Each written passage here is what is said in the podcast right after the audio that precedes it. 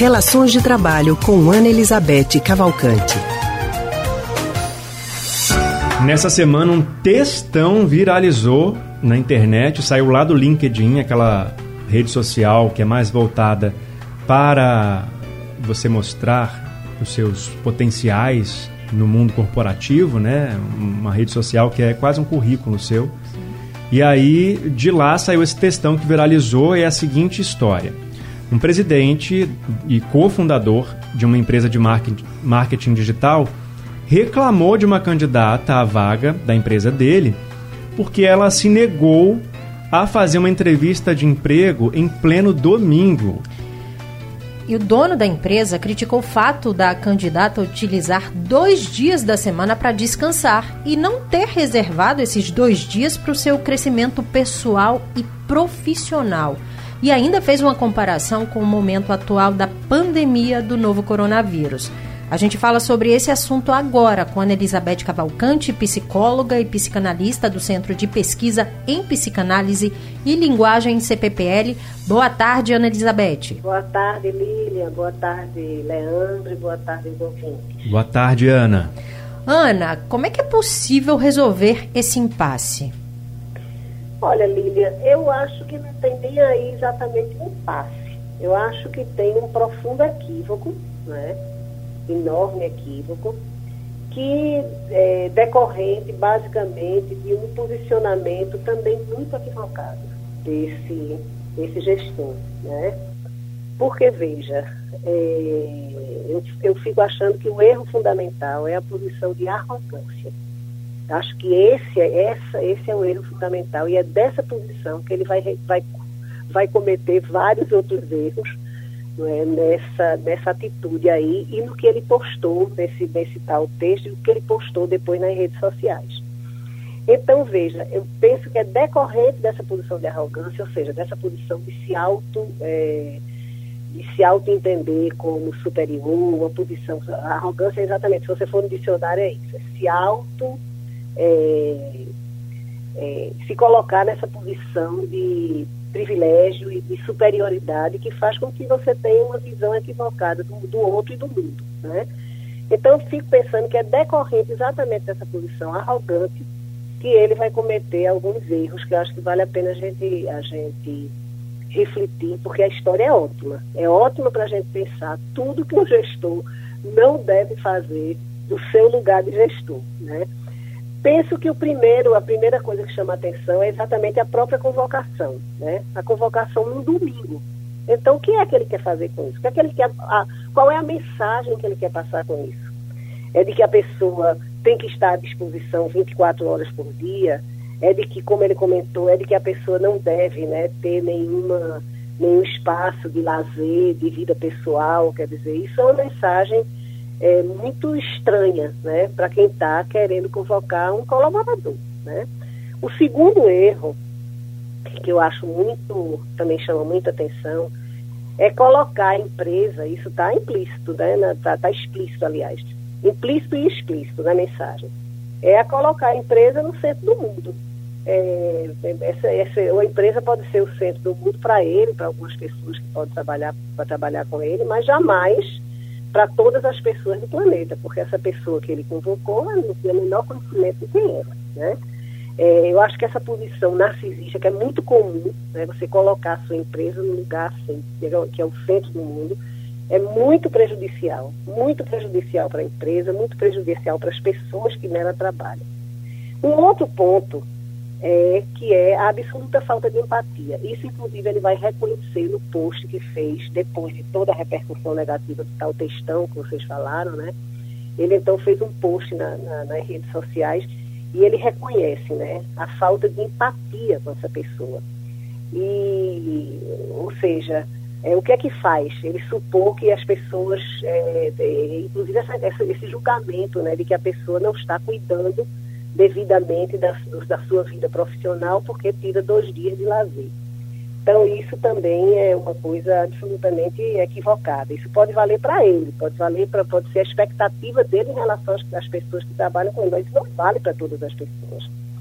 Depois, é, outro, outro aspecto também, outro grande erro que ele vai também, seja, sejamos justos, né, ele vai reconhecer também nesse post que ele fez nas redes sociais, desculpa, isso é, um, é relativo a a questão de que ele diz, eu, eu achei que eu estava numa posição de dono da verdade e não reconheci meu erro.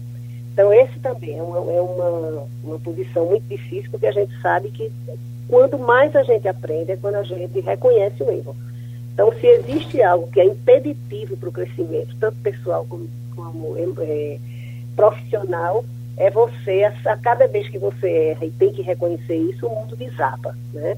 Pelo contrário, o erro, quando você toma como um, um fator de aprendizado, quando você aprende com ele, é um grande impulsionador de desenvolvimento. Então está aí o outro, outro ponto, né? O outro a gente identificando esses, esses equívocos, né? Uhum. E por fim, como ele também reconhece, né? Post, esse post posterior dele foi bem, foi bastante honesto, foi bem bem significativo. E raro, né? Hoje em é, dia as pessoas só querem ter razão, ninguém quer abrir mão dela, né? Isso que eu ia dizer, diante de todos esses equipes que a gente está falando, né? Ele foi muito honesto quando posta lá e a, a, a, questão central do post que ele faz é exatamente o reconhecimento do erro, né? Então, como ele reconhece o erro também, ele, ele vai dizer, eu errei também na comunicação que eu acho também que isso acho que é uma grande lição né, para a posição arrogante, entendeu? Uhum. Porque, de fato, a comunicação, como é que você imagina que um profissional da área de comunicação é, não sabe se comunicar e mais ainda, quer dizer, não soube se comunicar porque não olhou o outro. É. Uhum. Porque para você se comunicar, você precisa ver o outro, você precisa ver quem é, você precisa ver quais os sinais, né? Porque não existe uma forma de comunicação padronizada que vai atingir todo mundo. Houve um julgamento com base Exato. em uma decisão daquela pessoa Exato. e uma decisão super corajosa, eu diria. Exato, exato. Porque a pessoa está naquela situação, né, Ana? Hoje em uhum. dia, a pandemia, né, ele, ela trouxe o desemprego uhum. para milhares de brasileiros. Aí está todo mundo querendo uma vaga, todo mundo lá penando para conseguir um emprego legal ou qualquer emprego que pague as contas. Ou se manter, vem né? Se manter, comer, o é. básico, né? Para o básico. E aí vem uma oportunidade é, com uma proposta como essa, que, que faz a pessoa pensar que no domingo ela precisa trabalhar, no sábado ela precisa trabalhar, ela tem que se matar de trabalhar. E a pessoa fica naquela situação. Se eu, me, me se eu aceito, eu estou fazendo algo que não vai ser bom para mim. Mas Exatamente. se eu não aceito, eu também fico sem a vaga. Exato. E aí, o que as pessoas podem fazer quando se depararem com essas propostas, até mesmo aquelas que já estão trabalhando, que estão empregadas e de repente recebem uma proposta dessa forma do, do patrão, do chefe, com uma certa ameaça para o emprego dela? Pois é, esse seu comentário eu achei ótimo, né, Leandro? Porque era exatamente com isso que eu queria concluir, né? Uhum. Eu achei extremamente corajosa a, a decisão dela, né, a posição dela e em relação a isso, acho que tem uma coisa muito, muito importante, que é o seguinte, você tem que ver, assim, emprego é importante, fundamental, mas o que essa moça disse para a gente é assim, que não pode ser a qualquer preço. E isso depende muito de cada um, né? Você tem que saber qual é o seu limite, aquilo que você não pode ultrapassar.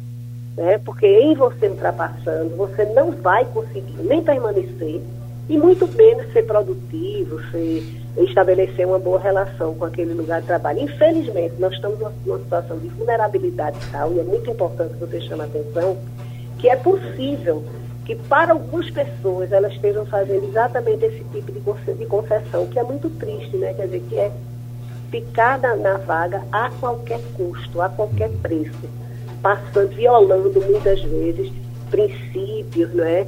E condições muito caras para a pessoa, né? É, colocando então, em xeque, inclusive, direitos conquistados, né, pelos trabalhadores ao longo da história. Exatamente. Eu acho que a gente está vivendo um momento muito, muito difícil e muito triste em relação a isso, né? Pois é. Fica a lição aí, então, para empresas e também para aquelas pessoas que estão, é, de repente, aí procurando um emprego e vão se deparar com uma situação como essa. Exatamente. Ana, obrigado mais uma vez. Até semana que vem. Boa tarde para todos e até a próxima. Muito obrigada, Ana. Uma ótima tarde. A gente acabou de conversar com Ana Elizabeth Cavalcante, psicóloga e psicanalista do Centro de Pesquisa em Psicanálise e Linguagem, CPPL.